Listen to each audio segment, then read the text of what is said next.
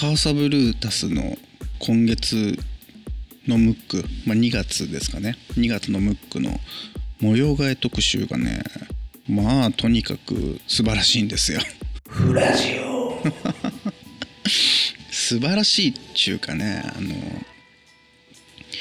あ、いろんなパーツが載っててすごい、まあ、参考になる。参考になるかな、まあ、日本の住宅でよく使われてるようなパーツじゃないんですけど、まあ、模様替え特集なんですけども、まあ、リノベーション特集なのかな？なんですけどねこれがねほんと最高なんですよね。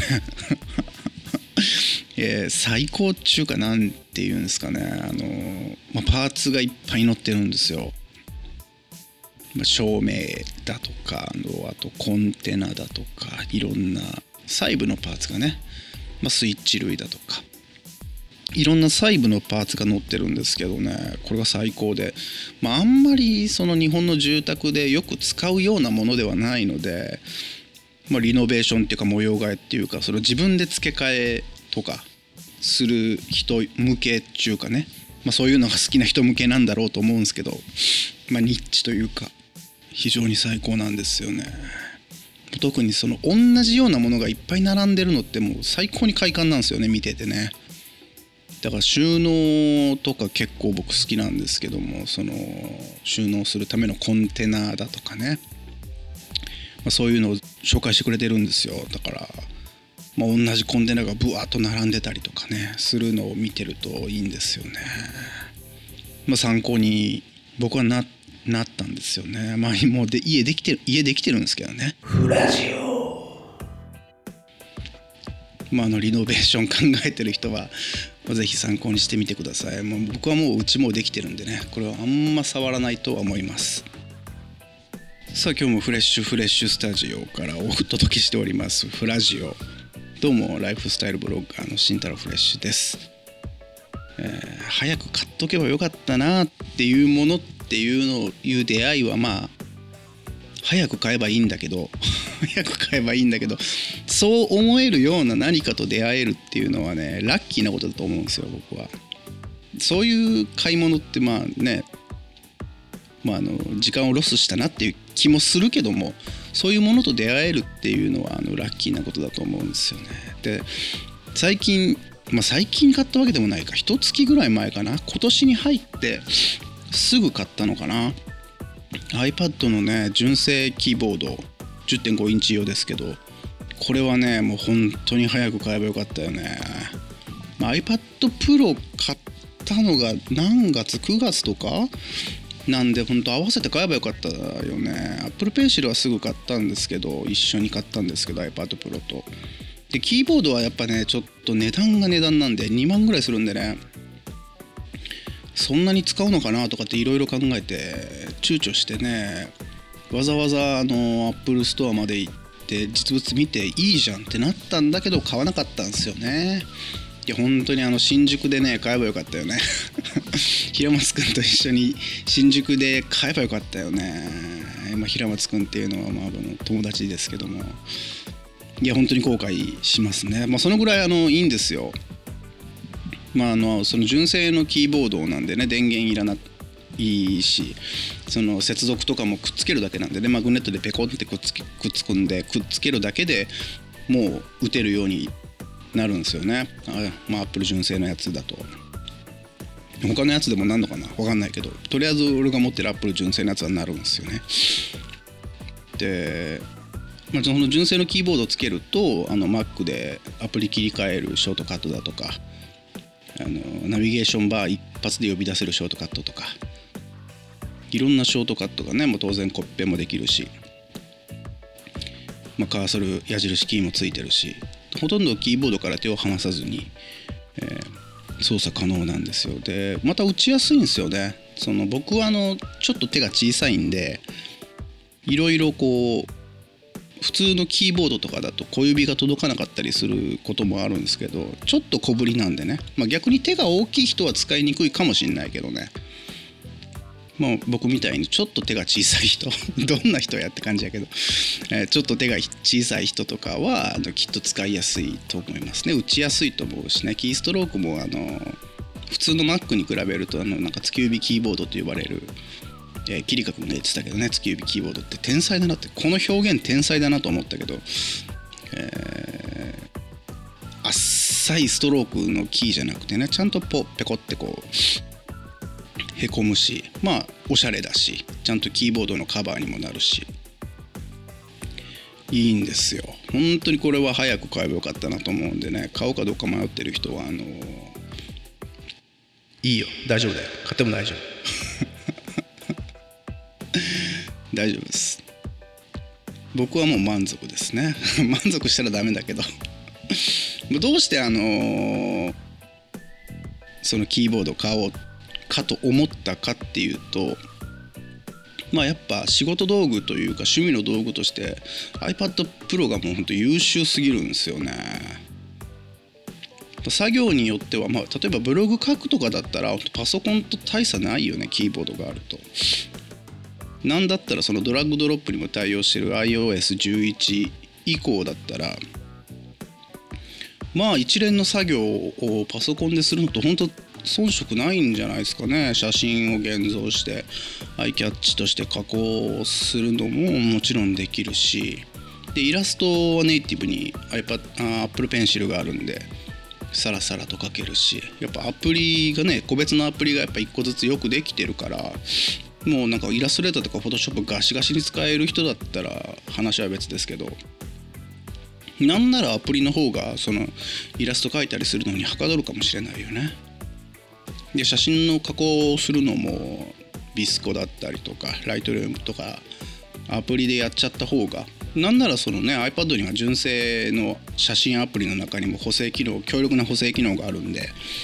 その補正機能だけでも全然いけるよね。 RAW で写真が触れあ RAW で写真が触れるのは純正だと厳しいのかな、純正の写真アプリだと RAW は厳しかったかもしんないね。なんで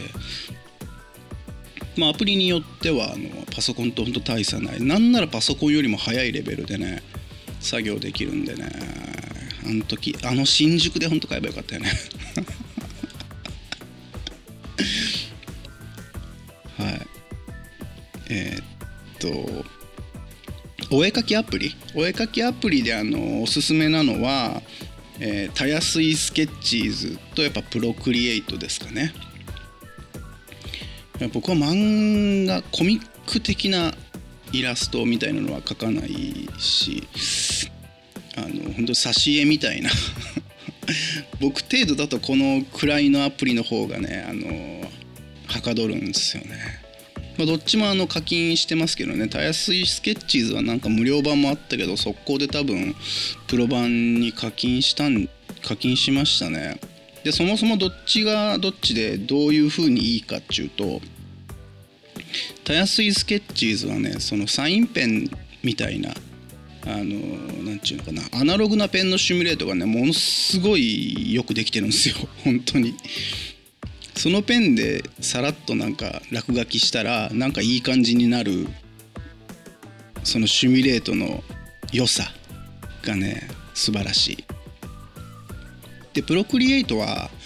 あのアートボードのサイズをねあらかじめ決められるんですよ。たやすいスケッチーズはあのアートボードのサイズが決められなくて定型のサイズでポンと出されちゃうんだけどでその後別のアプリで加工してアイキャッチにするみたいなちょっと作業が発生しちゃうんだけどプロクリエイトはあのアートボードのサイズをね、まあ、例えばもう定型のアイキャッチのサイズがもし決まってるんだったらそのサイズでいろいろ作り始められるんでまあフォトショップ大体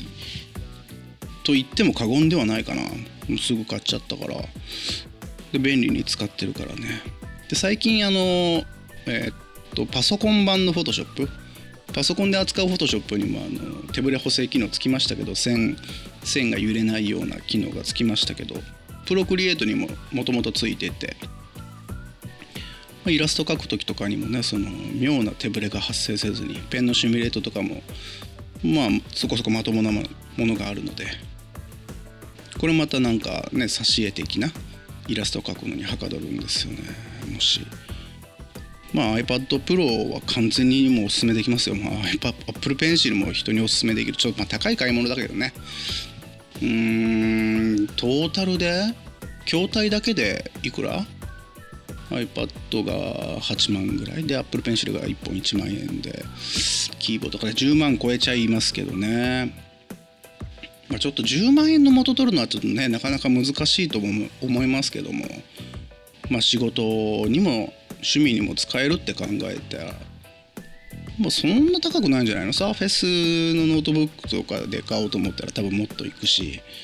で Apple Pencil レベルのやっぱスタイラスってこの世に存在しないからね。やっぱやっぱあれは素晴らしいですよ本当に。